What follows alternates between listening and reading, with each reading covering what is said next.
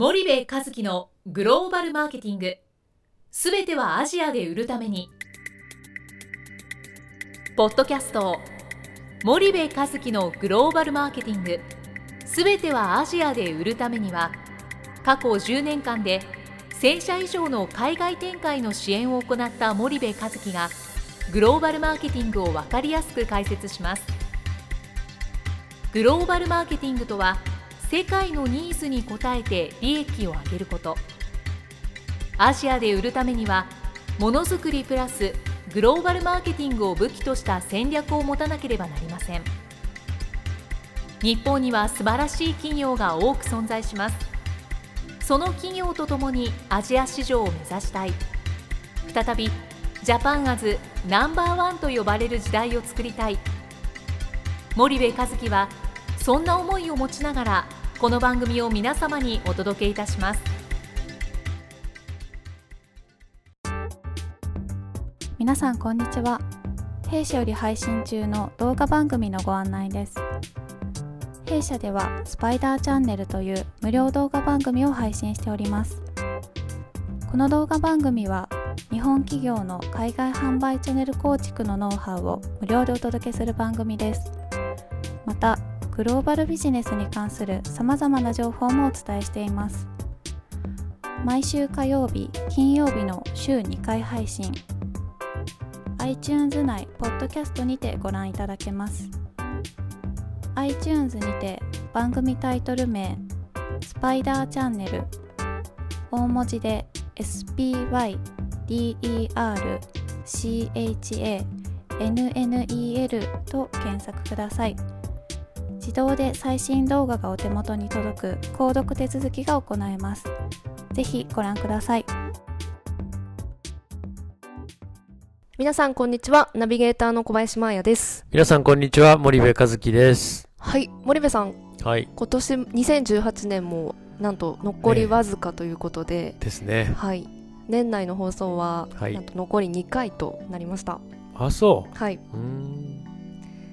で今回まあ年内も残りわずかということで、はい。まあ、今回森部さんには、はい。まあ、2018年のはい。まあ1年の振り返りはい。をちょっとしていただきたいなというのと、はい。また来年、はい。2019年に向けて、はい。まあ、何か、まあ、抱負ですとか、はい。ちょっといろいろお話をお伺いしたいと思うんですけどはい。も、はい。で本日なんですけども、うん。まあ、森部さんは2018年、まあ、1年間振り返っていただいて、はい。まあ、海外出張、うん。まあ、毎月のようにあの海外に行ってたと思うんですけども、はい。はい。まあ、そのちょっと海外海外出張っていうことにちょっとフォーカスして、はい。ちょっとお話を伺いたいと思うんですけども、なるほどね、はい。振り返る内容はあのもう決まってるわけね。海外出張を振り返るわけね。そうですそうです。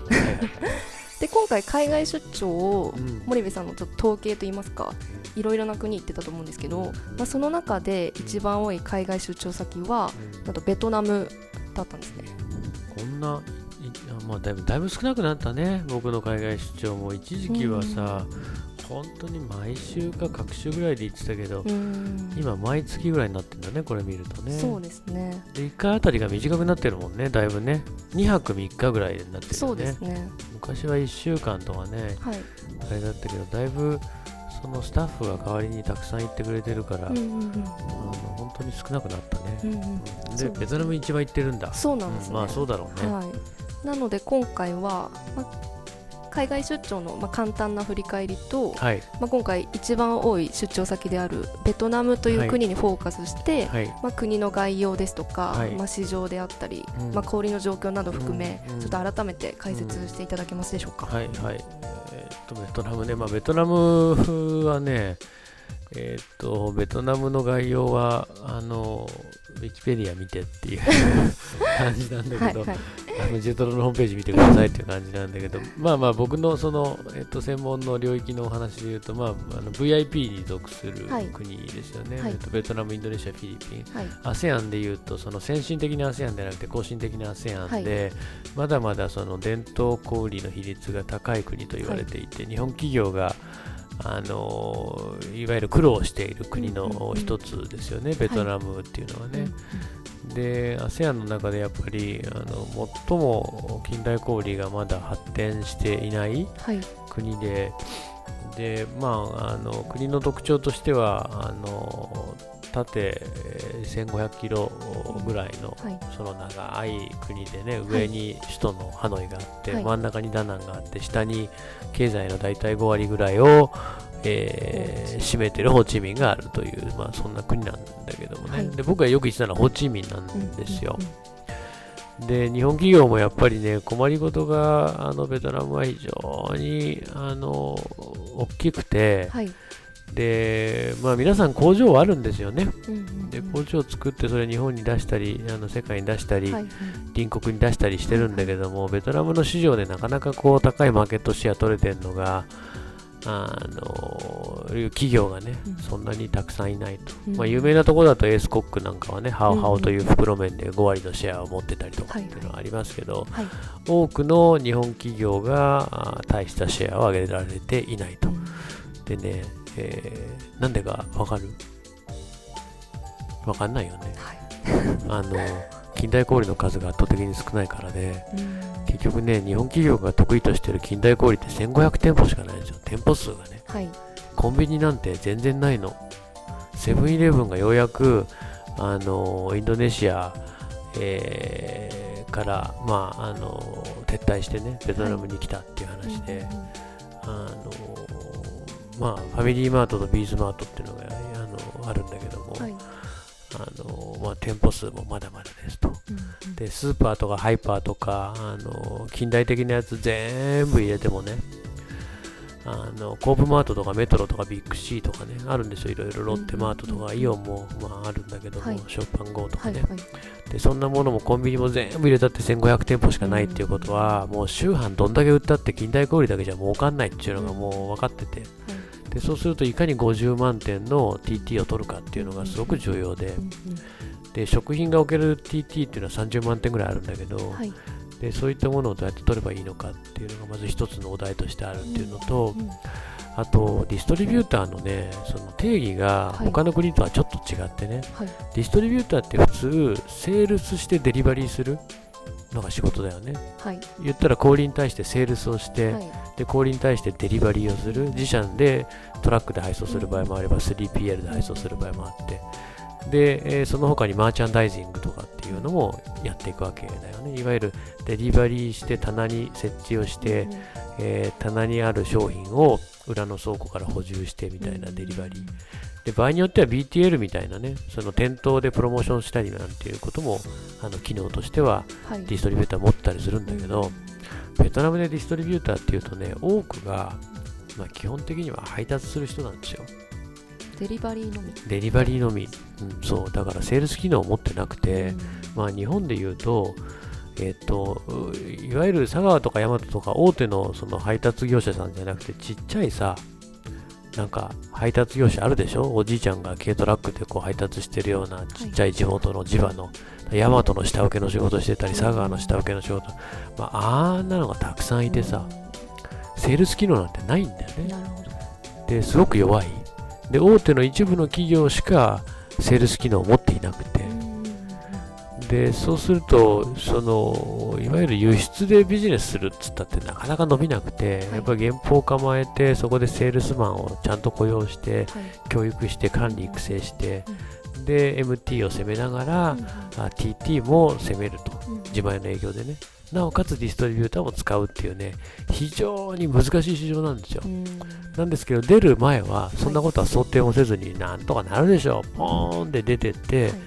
大体何ともならなくて、うん、あの問題抱えちゃうと、はい、でその何ともなってない企業の販売チャンネルを再構築するっていうのが僕の仕事で、うん、まあ、行くんだけどもね、はい、そんな仕事ばっかりですね、うん、長くなっちゃったね回答がね。まあ、そんなことやってたのかな、なるほど、まあベトナムがじゃあ一番海外出張先では多かったってことですね、うん。そうね、うんまあ、他になんか印象に残った、まあ、海外出張先であったり、うん、何かエピソードとはありますでしょうかあとはねあのそうだな。まあまあベトナムが本当にあのあれだよね、うん、あのうちの現地の社員と日本から連れてってるチームと一緒に行ってさ、でバイクの後ろに乗ってさ、まあいろいろ回るんですよ店をね。はい。なんですけどまあ楽しかったね社員と一緒にバイクの後ろに乗ってさ。お前ら気をつけろよっつってバイク運転してるわけですようちの現地の社員なんかはね。でバイクじゃないともう渋滞ひどくて動けないしでバイクがやっぱりいいんだよねでフィリピンとかなんかバイクが全然ないからさもう渋滞でさどそう。なんでこの人たちもっとバイク乗んないんだろうと思うんだけどやっぱバイクででも気をつけてみたいなうん。ねでヘルメットが臭くて。いや本当に臭いのよ。借りるんだけどさフェルメットをね。なんだろうな昔の公衆電話のこの耳に当てるところの匂いみたいのがヘルメット全体からするんだけど もう俺それをかぶった日に本当に嫌でね。頭がべちょべちょになるの。汗でで夜遅くホテル帰ってきてさいやもう社長いいですよ今日午前中だけでとか午後一でもう戻ってくださいとか言われるんだけどはい。でもまあ久々に現地の社員とか一緒に行ってるチームと一緒に回れるから俺も楽しいから一緒に回るじゃない。いつもそんなんないしさ。うん。で現場回って自分のそのなんだろう現場感が衰えないように回ったりしてはい。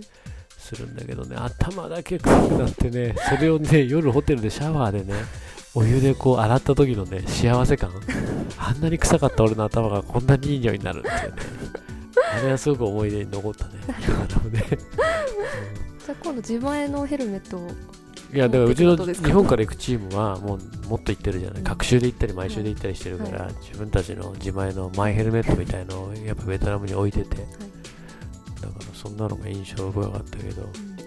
あとはいつもあのル・メリリアンってホテルはい。川沿いのホテルに泊まってたんだけど、そこフランス系なんだけどね、うんうんうん。あのそうフランス系のホテルでなんか、うんそこのあの朝ジムに行くんだけど、うん僕は起きてで飯食って仕事に行くんだけど、うんうんそこのジムのあのマッチョのベトナム人のお兄さんと仲良くなったのが思い出深いかなっていうね。それぐらいかな。うん。マル秘エピソードをちょっと今回お伺いしてきます。全然関係ない話だけどね。そんな感じでしたね、はい。まあでも来年も多くなると思いますよベトナムは。うんうん。やっぱり日本企業なんとかしないといけないのはベトナムだしこれから大きな市場になってさらに大きな市場になっていくわけなんで、はい。すごく重要な市場だと思います、じゃあありがとうございます。はい。じゃあ本日はまあ海外出張ということで、まあはい。ベトナムにフォーカスしてちょっとあのお話いただきました。はい。はい。じゃあお時間やってまいりましたので本日ここまでにいたします。リスナーの皆さんありがとうございました。はいありがとうございました。本日のポッドキャストはいかがでしたか？番組では森部和樹への質問をお待ちしております。ご質問は podcast アットマーク spydergrp.com ポッドキャストアットマークスパイダー grp.com までお申し込みください。たくさんのご質問をお待ちしております。それではまた次回お目にかかりましょう。